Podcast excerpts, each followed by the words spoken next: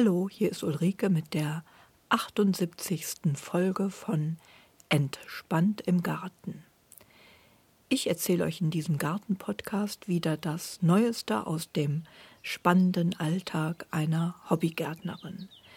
Ich erzähle, was so los war im Garten, was ich so plane und gebe dabei den ein oder anderen Tipp. Ich bin leider wieder was später dran wie geplant, das lag an zwei Erkältungen, auch an familiären Umständen. Aber heute habe ich es geschafft. Ähm, heute regnet es den ganzen Tag, also ganz perfekt, um drinnen einen Podcast aufzunehmen, statt im Garten zu arbeiten. Vielen Dank an Susanne und auch an Christine für nette Rückmeldungen. Hier nochmal auch ein kurzer technischer Hinweis. Ihr werdet ja gemerkt haben, dass der Podcast zeitweise nicht auf iTunes abrufbar war. Das lag daran, dass mein Podcast-Host Host umgezogen ist und mich erstmal etwas ratlos zurückließ, äh, wie ich den Podcast mit einem neuen Feed auf iTunes anmelde. Im Endeffekt hat es dann schneller geklappt, den Podcast bei Spotify anzumelden, was jetzt nach diesem Umzug möglich ist. Ihr könnt den Podcast also über Spotify hören und es ist jetzt nach etwas Verzögerung endlich auch gelungen, den mit dem neuen Feed bei iTunes anzumelden. Um den Podcast da weiter zu abonnieren, müsstet ihr den nur noch mal erneut suchen, also noch mal bei iTunes entspannt im Garten eingeben. Dann wird euch der Podcast mit dem neuen Feed auch dort angezeigt und ihr könnt den da abonnieren. Ja, danke für die Geduld und die Treue natürlich. Äh, der Umzug hat auch ein paar neue iTunes-Rezensionen beschert. Also vielen Dank an alle, die da äh, eine nette Rezension geschrieben haben. Ja, macht das gerne weiter. Gerne mit fünf Sternen natürlich die machen den Podcast einfach weiter bekannt. In dieser Podcast-Folge soll es zunächst kurz über das Wetter gehen, ein kurzer Rückblick auf Garten im April und ein Ausblick auf Gartenarbeit im Mai. Ich erzähle was über die Neuanlage des Tomatenbeetes, Erdmischung dort und erzähle auch sonst so, was ich so mache und plane im Garten. Jetzt aber erstmal zum Wetter. Im April 2019 war ja echt der Sommer losgebrochen. Da gab es Temperaturen hier im Raum Köln von teilweise über 25 Grad. Es war für Gartenarbeit schon teilweise zu heiß. Ich war da auch leider sehr eingeschränkt durch äh, diverse Erkältungen und auch familiäre ähm, Dinge, die Zeit forderten und konnte deswegen wenig machen. Die Natur blühte rasend schnell vor sich hin. Äh, Apfelblüte und Kirschblüte ist in diesem April dann wegen der Hitze in einem Affenzahn abgehakt worden. Das war recht kurz. Auch Tulpen sind rapzap verblüht in dem Aprilsommer. Und pünktlich Ende April, Anfang Mai setzte dann feucht kaltes Regenwetter ein. In bergigen Lagen hat es sogar geschneit. Und auch jetzt ähm, zu den Eisheiligen, ich nehme also heute auf am 11.05., muss man in höheren Lagen mit Bodenfrost rechnen. Die Eisheiligen bezeichnen einen Kälteeinbruch, den es Mitte Mai geben kann. Da kann es zu, zum Einströmen von so Kälteluft äh, Tropfen kommen, wenn eine Strömung von Norden ist und das ist, das wird der Fall sein. Nach dem Regenwetter jetzt soll es ab morgen äh, sonnig werden. Aber wie gesagt, die Luft kommt von Norden und man muss mit Bodenfrost stellenweise rechnen. Ich musste die Zucchini-Pflanzen schon auspflanzen und muss jetzt die Lage beobachten ebenso die Tomatenpflanzen. Äh, Gerade die Zucchini, die sind dann doch sehr viel schneller im Topf gewachsen, wie ich dachte. Die hätte ich also wesentlich später aussehen können als, ähm, wann habe ich das gemacht? So Anfang April. Die sind dann doch überraschend schnell äh, größer geworden, als das ideale Stadium. Also Zucchini-Pflanzen sollten ausgepflanzt werden, idealerweise, wenn gerade die beiden ersten Blattpaare da sind nach den Keimblättern. Und das geht schneller wie gedacht. Ich habe die also ausgepflanzt und das riskiert, muss jetzt aber die nächsten zwei Nächte oder auch die nächsten zwei bis fünf Nächte im Auge behalten und notfalls mit einem Vlies abdecken. Äh, dasselbe gilt für die Tomatenpflanzen. Die hatte ich gesät um den 10.3. herum und die wachsen auch doch schneller wie gedacht, äh, stießen da, äh, ich, ich musste da einen Regalboden am Foliengewächshaus dann schon rausnehmen und ähm, äh, damit die Pflänzchen da überhaupt nicht an die Decke stießen sozusagen und bin dann das Risiko eingegangen und habe die letzten Mittwoch gepflanzt unter das tolle Tomatendach, das mein Mann gebaut hat und hoffe jetzt einfach, dass es nicht friert. Beziehungsweise ich werde mir im Baumarkt noch so ein Gartenvlies besorgen und die dann nachts, je nachdem notfalls, äh, damit abdecken. Da werde ich mit so Stöcken und diesem Vlies äh, so einen kleinen Tunnel sozusagen bauen und das dann über die Tomatenpflanzen legen. Ja, so Ende April war die Presse ja voll mit Angst vor dem nächsten Dürresommer. Es ist auch wirklich so, dass der Boden immer noch ausgetrocknet ist, dass vor allem die tieferen Bodenschichten nach wie vor äh, sehr viel weniger Feuchtigkeit haben wie um wie letztes Jahr um dieselbe Zeit. Jetzt hat es im Mai sehr viel geregnet und da gibt es ja eine alte Bauernregel, ist der Mai feucht und nass, füllt's dem Bauern Scheun und Fass. Ja, also für Gärtner und Landwirte ist das Regenwetter jetzt gut. Für den Ausflügler ist es natürlich zu kühl und auch für den Gärtner könnte es tagsüber mal trockener sein. Äh, das war jetzt wirklich so, dass man letzte Woche Regenpausen abpassen mu musste. Ähm, bei mir passte das dann oft nicht so zusammen mit der Berufstätigkeit. Ich hatte immer dann frei, wenn es in Strömen regnet. Ja, also so, dass jetzt ich mich auf die nächsten Tage stürzen werde, wo es ein bisschen trockener sein soll. Ich hatte das ja schon öfter erwähnt, dass es äh, schlecht ist, wenn man auf völlig durchnässtem Boden dann arbeitet und rumläuft, weil da die Gefahr einfach der Bodenverdichtung äh, gegeben ist. Also man sollte Boden erst umgraben so richtig äh, oder da größere Maßnahmen machen, wenn der krümelig abgetrocknet ist. Ähm, was ich gemacht habe, auch teilweise bei sehr feuchtem Wetter, was dann auch ideal ist, ist von den Plattenwegen aus ähm, in die Beete greifen und dann so Unkraut äh, ziehen. Das geht natürlich besonders gut, weil der Boden nass ist und die Unkräuter relativ leicht rauszuziehen sind.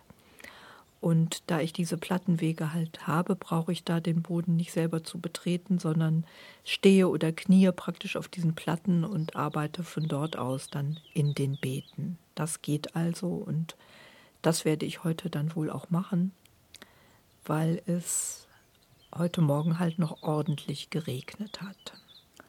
Vom phänologischen Kalender her befinden wir uns gerade im Übergang vom Vollfrühling zum Frühsommer. Der Beginn des Frühsommers wird markiert von der Blüte des schwarzen Holunders, Blüte vom Klatschmohn und Blüte der Rubinie. Ja, ich habe jetzt mal gerade die ersten Holunderblüten gesehen, äh, aber es ist durch die äh, frischen Temperaturen verzieht sich der Übergang jetzt langsam. Ende des Vollfrühlings wird markiert durch Blüte des Wiesenfuchsschwanz und Blüte der Himbeeren. Das ist also auch so gerade im Gange. Ja, der Vollfrühling hat ja begonnen mit der Blüte des Flieders und Beginn der Apfelbaumblüte.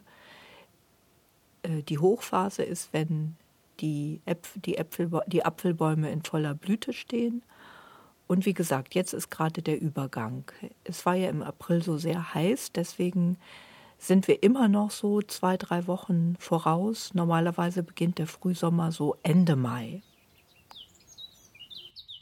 Jetzt ist so ein bisschen Stillstand wegen diesem nasskalten Wetter, das wir hier seit etwa 14 Tagen haben. Trotzdem ist es im Garten im Moment wunderschön. Anfang Mai blühen bei mir halt, äh, wie schon erwähnt, der Flieder, der Zierlauch blüht gerade auf, die Bartiris steht in Blüte, die Ackelei blüht und das ist halt so eine ganz zauberhafte Stimmung dann im Garten. Im Moment ist alles halt auch sattgrün und wenn die Sonne mal rauskommt mit den Regentropfen und so ein bisschen Dunst in der Luft, ist das ganz zauberhaft. Also es ist eine sehr schöne Gartenstimmung und der ganze Garten ist von diesem Fliederduft durchzogen. Das ist einfach sehr schön. An Gemüsen habe ich schon die Kartoffeln ja gepflanzt, Ende März, und die sind auch gut rausgekommen. Da hatte ich zwischenzeitlich auch etwas Sorge, dass die vom Frost ereilt werden. Dann habe ich die mit so Grasschnitt abgedeckt und sie nochmal angehäufelt. Ja, da ich aber auch arbeiten gehe, habe ich den Grasschnitt dann nicht immer tagsüber äh, entfernen können. Und der lag dann da zwei Tage drauf. Dann habe ich ihn weggemacht ähm, gerade noch rechtzeitig, weil was ich nicht bedacht habe, ist, dass der ja auch warm wurde und ähm, die Kartoffelblätter sind so gerade mal, hoffe ich, an Schäden dadurch so vorbeigeschraubt. Äh, diesen Grasschnitt, den hatte ich dann auch über die Zucchini-Pflänzchen gelegt als Schutz und habe die dann aber auch wieder ausgegraben. Ähm, es ist auch so gewesen, dass es hier mal gerade auch nicht gefroren hat. Wir sind hier halt im Rheinland in einer sehr milden Klimazone. Und die ganzen Frostwarnungen, die gelten dann oft eher für die Mittelgebirge. Ja, drückt mir die Daumen. Die nächsten Tage können äh, noch kritisch werden. Wenn ihr Gärten im Osten habt, so Berlin rum oder auch im Norden in der Richtung von Hamburg, dann ist Bodenfrost äh, doch sehr wahrscheinlich am Sonntag, Montag, Dienstag, laut den Vorhersagen. Und dann gilt es halt, Pflänzchen, die schon draußen sind, zu schützen, beziehungsweise vermutlich ist man in diesen Regionen auch dann klug genug, die Eisheiligen ernster zu nehmen. Und ähm, es empfiehlt sich halt, oder das ist halt die Gartenarbeit im Mai, dass man nach den Eisheiligen die wärmeempfindlichen Pflanzen auspflanzt, wie Tomaten, Auberginen, Paprika, dass man die wärmeliebenden Sommerblumen sät und pflanzt, dass man die Kübelpflanzen rausstellt und auch die Balkonkästen mit ähm, Geranien, Petunien und so weiter bepflanzen kann. Ab Mitte, Ende Mai. Ja, soweit ich zwischen den Erkältungen dazu gekommen bin, habe ich den Garten auch praktisch äh, Beet für Beet, wie ich das immer mache, Boden vorbereitet, Unkraut gejätet, umgegraben, Kompost auf die Beete auf, ausgebracht und äh, dann auch immer direkt mit Rasenschnitt gemulcht. Das ist wirklich etwas, was ich gar nicht mehr so gut sehen kann, dass ein Beet da liegt, einfach mit nackter Erde, weil da sträubt es sich mir inzwischen, weil das den Boden halt schutzlos dem Wind, dem Regen und so weiter aussetzt und es ist für mich ganz in Fleisch und Blut übergegangen, dass da am besten immer eine Mulchschicht drauf liegt. Ich mulche also dann immer mit Rasenschnitt soweit vorhanden. Am Anfang des Jahres ist es so, dass man das teilweise noch nicht hat oder zu wenig. Dann habe ich teilweise so den halb verrotteten Kompost als Mulch sozusagen erstmal ausgebracht.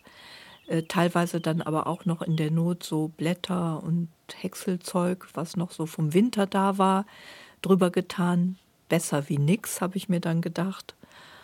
Und ja, irgendwann hat man dann aber den Rasenschnitt, wenn man Rasenfläche hat, und der eignet sich da wirklich gut zu, den Boden zu schützen vor Wind, vor Austrocknung oder bei Platzregen auch vor Verschlemmung. Ähm, dieser äh, Rasenmulch, der federt die Tropfen so ein bisschen ab und darunter ist der Boden in der Regel auch dann schon schön locker und hat so Poren, äh, so dass der auch sehr viel weniger verschlemmt, wenn es heftig regnet. Also auch gegen Starkregen ein guter Schutz, die Mulchschicht und natürlich gegen Trockenheit.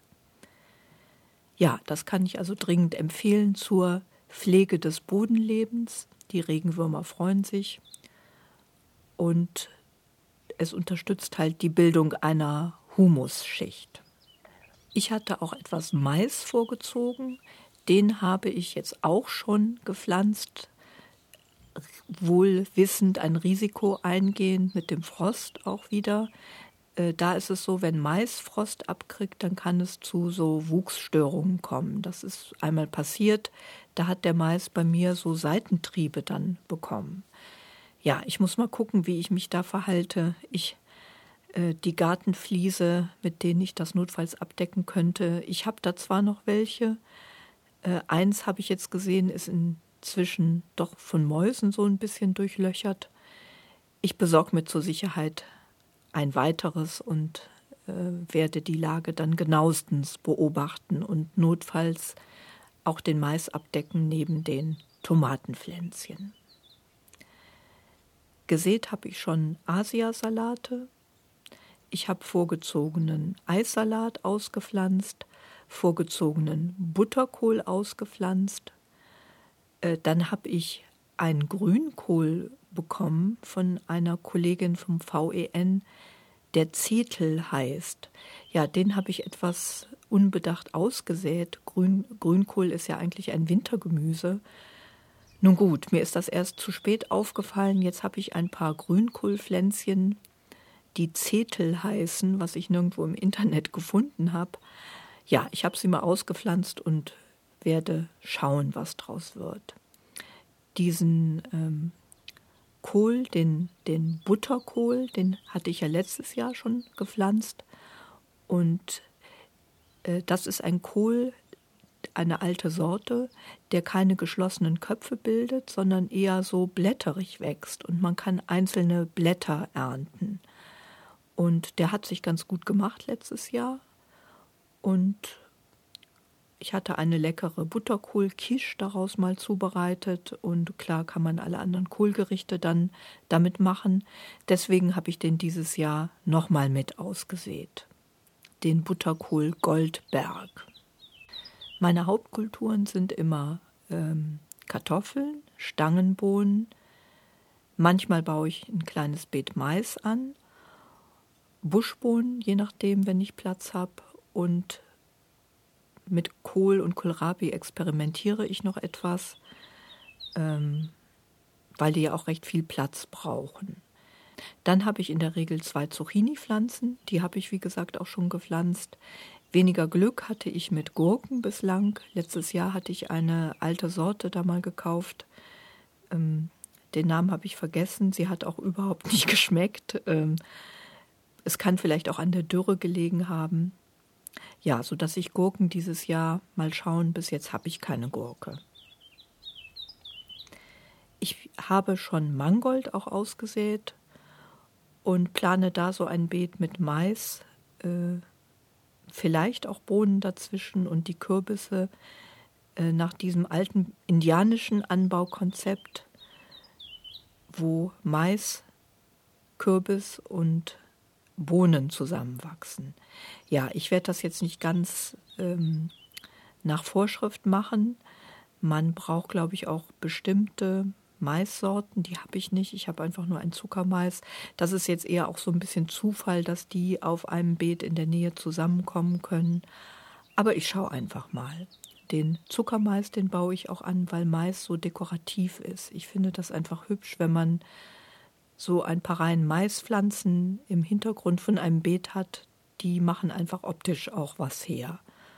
Und ja, da freue ich mich schon drauf. Ähm, das ist dann so eine gelungene Blumen-, Gemüse-, Pflanzkombination.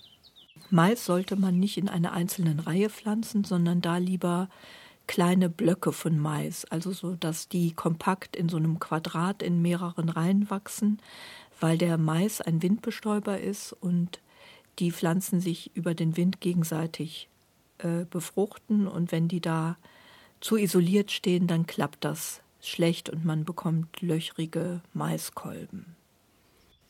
Ja, ich liebe das im Garten, wenn so schöne Blumen, gemischt mit Gemüse Bilder entstehen und kann dann wirklich im Garten rumstehen und einfach ziemlich lange in der Gegend rumgucken und das einfach genießen. Und das plane ich jetzt im Moment auch so ein bisschen mit Pflanzung von neuen Stauden. Ich hatte ja schon erzählt im Podcast, dass ich so eine Art Bauerngarten habe, auch ähm, schon seit längerem naturnah angelegt. Ich habe viele Pflanzen, die sich auch selber aussäen und äh, habe dann nach einiger Zeit entdeckt, dass es dafür auch ein Wort gibt, diese, diese äh, Art der Gartengestaltung. Das heißt Black Box Gardening. Das heißt, man gärtnert quasi mit der Natur, lässt die Pflanzen sich selber aussehen, die dann natürlich an Stellen kommen, wo man das je nachdem nicht erwartet hat. Äh, man kann dann etwas eingreifen und die umsetzen. Das werde ich dann auch machen. Und ich habe so einige Pflanzen im Garten jetzt versammelt, äh, wo das zutrifft. Äh, das ist zum Beispiel die Ackelei, die jetzt auch gerade blüht, sehr schön. Dann ist es der kalifornische Mohn, auch genannt Schlafmützchen, der sich selber aussät. Die Jungfer im Grünen, Kornblumen, Ringelblumen natürlich, äh, Schmuckkörbchen, Sonnenblumen, Wobei bei Sonnenblumen habe ich jetzt eine andere Sorte doch ausgesät. Ich hatte letztes Jahr eine Sorte, die mir einfach zu groß geworden ist. Äh, da hatte ich vielleicht auch wegen dem Dünger Vinasse plöt plötzlich so einen Gigantismus an Sonnenblumen. Äh, die sind riesig geworden, dass ich so ein paar Exemplare wegen ähm, äh, übermäßiger Größe dann einfach äh, roden musste. Ich habe jetzt also eine Sorte ausgesucht, die nicht ganz so hoch werden soll und sich auch nicht so sehr verzweigen soll. Äh, das war letztes Jahr eine Sorte, die auch so mehrere Blütenköpfe bildete, teilweise auch in so orange-brauntönen äh, neben Gelb, was, was nicht so der Knaller war in dem kleinen Garten halt. Diesmal habe ich eine niedrigere Sorte äh, gesät und die bis zu 1,50 Meter angeblich hoch wird. Was sich eifrig selber vermehrt und aussät, ist das Mädchenhaargras in meinem Garten. Das ist ein sehr hübsches Gras, das wirklich so aussieht, als ob man so gerne mit der Hand drüber streicheln wollte. Äh, das vermehrt sich an dem Standort von selber und ich habe das jetzt schon in anderen Beeten, Staudenbeeten praktisch so dazwischen gesetzt und ja, zum Glück lässt es sich auch leicht jäten. Das ist also ein ganz dankbares Gras für den Standort, den ich da habe, mit eher lehmigem Boden. Das Mädchenhaargras. Und ich habe mir ein paar weitere naturnahe Stauden jetzt bestellt. Ich habe schon eine Lichtnelke und habe jetzt auch von dem äh, VHS Biogarten noch eine andere Sorte der Lichtnelke bekommen. Ich habe eine mit so silbrigen Blättern, die erst ab Sommer blüht. Die Lichtnelke, die ich da bekommen habe, blüht schon jetzt mit so pinken Blüten. Und ich habe mir jetzt bei dieser Staudengärtnerei auch noch die Kuckuckslichtnelke bestellt. Und die ist heute angekommen. Auch sehr hübsch. Die hat eher so eine fedrige, zartrosa Blüte. Ja, dann habe ich noch Purpur-Kratzdistel bestellt, äh, Eisenkraut und Purpur-Königskerze. Ja, das werde ich heute auspflanzen und bin dann gespannt, wie sich das macht im Beet. Was in meinem Garten am Haus schon aufgeblüht ist, ist der Waldscheinmohn. Das ist auch eine Pflanze, die sich selber aussät mit sehr schönen hellgelben Mohnblüten. Und den habe ich jetzt auch äh, versucht, in dem Schrebergarten mit anzusiedeln. Ich habe also etwas später so ein paar Pflänzchen ausgegraben und günstig in einer Regenpause bei dem Regenwetter dann doch halbwegs erfolgreich da umgepflanzt. Ja, das ist etwas, was positiv ist bei dem Wetter jetzt. Man kann halt super so kleine Pflänzchen umsetzen. Es ist so schön feucht, dass die auch in der Regel gut anwachsen es besteht keine Gefahr, dass die in irgendeiner Hitze von der Sonne gegrillt werden und das werde ich heute auch gleich machen. Ähm, ich habe zum Beispiel auch Tagetes vorgezogen. Die werde ich zwischen die Tomaten setzen, mit ein paar Ringelblumen noch.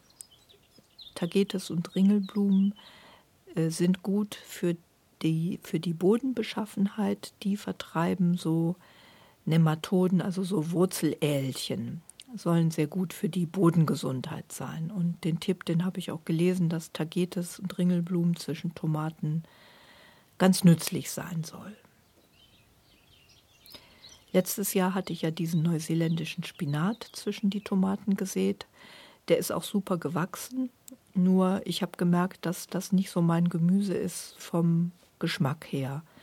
Äh, und der hat wohl auch einiges an Oxalsäure. Da bin ich eher empfindlich drauf. Also das ist einfach nicht so meine Kultur. Wobei das auch ein guter Bodendecker einfach ist zwischen den Tomaten. Ja, also dieses Jahr soll zwischen die Tomaten, wie gesagt, die Tagetes und Ringelblume.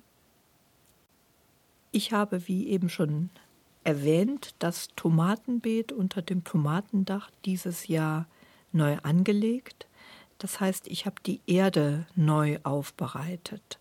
Ich habe erstmal unter dem Tomatendach ähm, das ausgehoben. Also ich hatte da nicht einfach ebenerdig ein Beet, sondern ich habe da Erde bzw. Erde-Kompost-Gemisch aufgeschüttet gehabt, schon vorher. Äh, der Grund ist, dass an dieser Stelle immer noch Wurzelwerk im Boden ist von einem Mirabellenbäumchen, das ich umsägen musste, weil das da ganz verkehrt stand. Und die Wurzel war so, dass ich die nicht ohne weiteres aus dem Boden rausgekriegt habe. Deswegen verrottet die da jetzt, was aber nicht gut ist für Pflanzen, die man dann da drauf pflanzen möchte. Äh, durch diese Prozesse im Boden äh, kümmern die Pflanzen dann.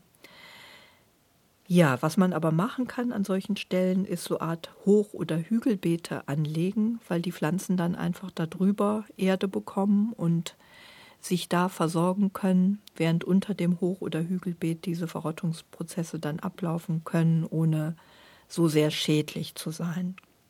Deswegen habe ich unter meinem Tomatendach dieses Hügelbeet angelegt. Ähm, wer ein Hochbeet oder ein Hügelbeet hat, weiß, dass da Unmengen Erde reingehen oder man braucht einfach wahnsinnig viel Material, um so ein Beet von einiger Größe dann auch hinreichend aufschütten zu können. Und ähm, der eigene Garten, der wirft bei mir nicht so viel Kompost ab, äh, sodass ich sowieso auch dieses Jahr wieder Kompost von den Stadtwerken dazugeholt habe. So zwei ganz große Speisbütten zusätzlich. Äh, dann habe ich dieses alte Beet halt komplett ausgegraben und so zehn Zentimeter tief auch ausgeschachtet und dann habe ich eine Mischung von dieser Erde und Kompost und was neu ist, mit Perligran da eingefüllt. Dieses Perligran, das ist ein Tipp von der Eva Rödingen. Äh, da habe ich letztes Jahr ein Seminar mitgemacht, Gärtnern auf kleinstem Raum. Das ist eine Eifeler Hobbygärtnerin, eine ganz begeisterte Balkongärtnerin und Kübelgärtnerin. Die hat also wenig Platz, die hat mehr oder weniger so einen Hof, einen kleinen Garten und hat da ganz viele Hochbeete und so Kübelbeete angelegt. Und in ihrem Seminar hat sie dann äh, erklärt, wie sie diese Erdmischung macht. Und den Tipp, den ich da mitgenommen habe, ist dieses Perligran oder Perlit.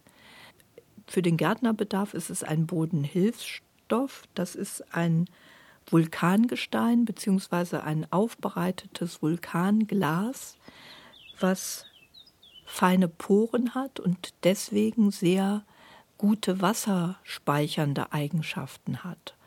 Und es lockert einfach auch schwere Böden auf und führt dazu, dass die Mischung dann nicht so sehr in sich zusammensackt. Also drei sehr nützliche Eigenschaften und es hat einfach Masse. Also ich habe mir da so einen 150 Liter Sack bestellt, Perligran. Und das ist ein Riesensack, der aber für seine Größe im Verhältnis dann ganz federleicht ist. Also ganz leicht zu transportieren dann auch, solange das Zeug nicht gewässert ist natürlich. Und man kriegt einfach auch die nötige Masse für so ein Hochbeet oder für ein Hügelbeet dann leichter zusammen. Und das habe ich dann mit etwa, ja, wie soll man das sagen, ähm, ein Teil Erde, ein Teil Kompost und bisschen weniger wie ein Teil Perligran dann vermischt und dieses Hügelbeet aufgesetzt damit. Ich habe das dann durchdringend gewässert, weil dieses Perligran halt erstmal ähm, trocken ist und dann auch leicht wegfliegt. Also da ist schon gut, wenn man es wässert und untermischt. Und ja, jetzt warte ich mal ab. Es lässt sich ganz gut an. Die Tomaten äh, sehen bis jetzt sehr gut aus, wie sie da stehen. Wenn euch das interessiert, man kann dieses Perlit unter dem Namen Perligran im Internet bestellen. Ihr müsst nur darauf achten, dass es für den Gartenbedarf wirklich ist. Ähm, es gibt auch noch eine Variante, die ist für den Baubedarf und die hat dann, da wird es zum Beispiel zur Wärmedämmung eingesetzt. Das nicht bestellen, weil das hat nicht diese wasserspeichernden Eigenschaften. Also achtet darauf, dass ihr wirklich was für den landwirtschaftlichen oder Gartenbedarf dann bestellt. Ja, dafür kann ich das aber wirklich empfehlen, gerade äh, um so Erdmischungen herzustellen äh, für Pflanzenkübel oder eben auch für Hochbeete. Das ist pH-neutral und man kann da halt quasi dann alles reindüngen, was die Pflanze braucht. Ich werde da mit dem Vinasse weiterarbeiten. Also wenn ich merke, dass meine Tomaten anfangen gelb zu werden oder so Stickstoffmangelerscheinungen haben, werde ich mit diesem Vinasse-Dünger düngen. Das ist ein Flüssigdünger, der bei der Zuckerrübenproduktion abfällt. Und der ist für Tomaten äh, besonders geeignet, weil er wohl auch recht kalireich ist. Das ist ein Stickstoffdünger.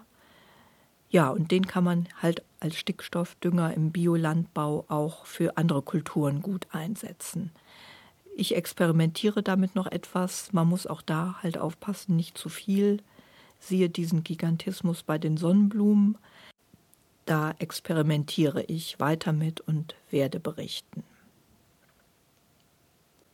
Auch das Venasse kann man im Internet bestellen in so Kanistern. Dann ist das auch nicht so irre teuer.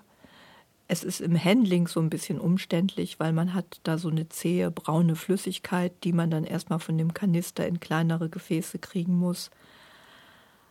Äh, beziehungsweise ich gieße das dann halt von dem Kanister in die Gießkanne und löse das dann im Wasser, mit, mit Wasser dann auf. Und äh, ähm, ja, man sollte das auf einem Untergrund machen, wo es nicht schlimm ist, wenn da so ein bisschen daneben geht. Mit einigen Pflänzchen stehe ich noch so ein bisschen jetzt auf dem Schlauch, da die schon vorgezogen äh, recht groß geworden sind. Ich habe dieses Jahr auch wieder Stangenbohnen vorgezogen und jetzt hat es die ganze Zeit so geregnet, dass ich die Stangen noch gar nicht anbringen konnte. Da muss ich abpassen, dass mein Nachbar mir dieses Metall, diesen Metallstift ausleiht. Ähm, der erleichtert es, so eine Bohnenstange tiefer in den Boden zu setzen. Ähm, die Bohnenstangen, die sollten also schon so zwei Meter, knapp zwei Meter hoch sein über dem Erdboden und um da stabil zu sein, müssen sie natürlich auch mindestens, ja, sag ich mal so, halben 80 Zentimeter in der Erde sein. Und allein mit der Schaufel ein Loch ausheben ist dann oft schwierig. Äh, es gibt diesen Trick, dass man mit diesem relativ schweren Metallstab oder Stift dann quasi in das vorbereitete Loch noch reinstößt und quasi so lange mit dem Metall dann rumrührt, dass die ganze Sache nach unten noch etwas tiefer gebohrt wird sozusagen. Und dann hat die Bohnenstange etwas mehr Stabilität. Ja, das ist aber eine Bodenarbeit, die man bei völlig matschigem Boden lieber nicht machen sollte. Deswegen stehen die Bohnen jetzt auf dem Balkon und ich muss das einfach machen, sobald es jetzt irgend geht, weil die äh, sonst einfach zu groß werden, ähm, beziehungsweise es blöd ist, die allzu spät dann auszupflanzen. Ich habe die vorgezogen, weil in dem Garten, äh, den wir da haben, die Bohnenfliege ihr Unwesen treibt. Das ist ein Schädling, der keimende Bohnen, also die Maden der Bohnenfliege fressen die keimenden Bohnen an und fressen da die frischen Keimspitzen ab. Und äh, dann kommen da so äh, Stängel aus dem Boden, wo die Blätter abgefressen sind und die Bohne wächst nicht weiter. Ja, das kann man umgehen halt, indem man die im Haus vorzieht, wo es keine Bohnenfliegen gibt. Das habe ich gemacht und ich bin gespannt. Ich war mit unserer VEN Regionalgruppe Köln am 5. Mai auf einer weiteren Pflanzentauschbörse am Turner Hof und wir haben da äh, Samen, Samen fester Sorte verteilt. VEN, habe ich hier schon berichtet, ist dem einen oder anderen ein Begriff, der Verein zur Erhaltung der Nutzpflanzenvielfalt. Und an diesem 5.5. haben wir äh, alte Samen von einem Besucher anvertraut bekommen. Also so ein richtiger Glücksfall, dass äh, ein, ein, ein Mann kam und sagte, hier, ich habe hier eine Bohne, die habe ich erhalten, das ist eine Bohne aus Siebenbürgen, nennt sich Butterbohne. Und dann hat er uns diese Samen anvertraut. Das ist total nett. Und wir werden diese Samen also weiter erhalten. Und ich habe die ausgesät und die sind super gekeimt, obwohl die von 2014, 2015 waren. Ja, und diese Butterbohne Siebenbürgen, ja, bin ich gespannt, was draus wird. Und da merkt man dass das so richtig Sinn macht, dass es sowas gibt. Ein Verein, der sich um den Erhalt dieser Nutzpflanzen bemüht. Ich werde also selber versuchen, diese Bohne zu erhalten und im Garten weiter zu vermehren. Aber es gibt vom VEN auch überregional äh, organisierte Erhalterringe. Es gibt zwei, einen für Bohnen und einen für Tomaten. Und je nachdem, ich plane auch diese Samen dann diesem Bohnenerhalterring zuzuschicken. Dann können noch mehr Leute sich da an der Erhaltung beteiligen. Und ja, das ist eine gute Sache. Äh, wer sich dafür interessiert, es gibt da eine Webseite jetzt speziell von diesem Bohnenring oder über Bohnen äh, von einem VEN-Mitglied gestaltet. Die Seite nennt sich Bohnenatlas. Ja, und da sieht man, dass eben so Netzwerke durchaus Sinn machen. Wenn viele Leute da mitmachen, dann kommt doch einiges zusammen an Sorten und das ist halt eine große Vielfalt, die da äh, in diesem Netz gepflegt werden kann. Das fand ich schon sehr beeindruckend. Ja, und es ist total spannend und es macht nochmal besonders Freude, wenn man sieht, dass eine Bohne, die, die es sonst kaum mehr gibt, dass die im eigenen Topf gerade prächtig vor sich hin hinkeimt. Wenn ihr Bilder sehen wollt, dann ruft die Webseite www.entspannt im Garten auf. Da habe ich ein Bild von diesen Bohnenkeimen. Ja, man kann jetzt gespannt sein, wie das Wetter weitergeht, wie der Sommer wird. Für die Natur ist es natürlich super, dass es jetzt geregnet hat. Aber der Gärtner hofft doch auf ausreichend Sonnentage dazwischen und etwas Wärme, damit man im Garten auch arbeiten kann und das genießen kann. Ja, in dem Sinne wünsche ich euch eine perfekte Zeit im Garten, perfektes Wetter und viel Spaß und sage bis bald, eure Ulrike.